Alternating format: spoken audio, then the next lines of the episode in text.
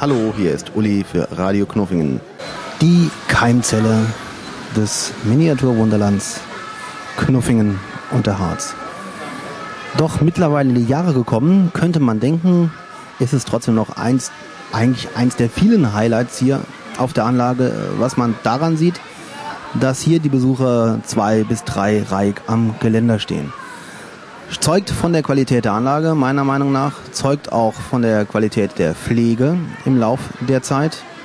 Man sucht hier wirklich vergebens die zentimeterdicken Staubschichten. Dafür gibt es Teams, die hier nachts dran sitzen und die Anlage entsprechend in Schuss halten.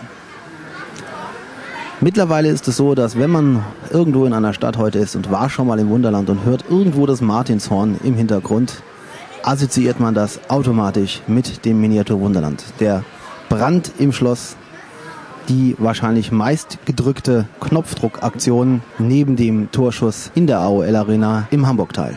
Das war Uli für Radio Knuffingen.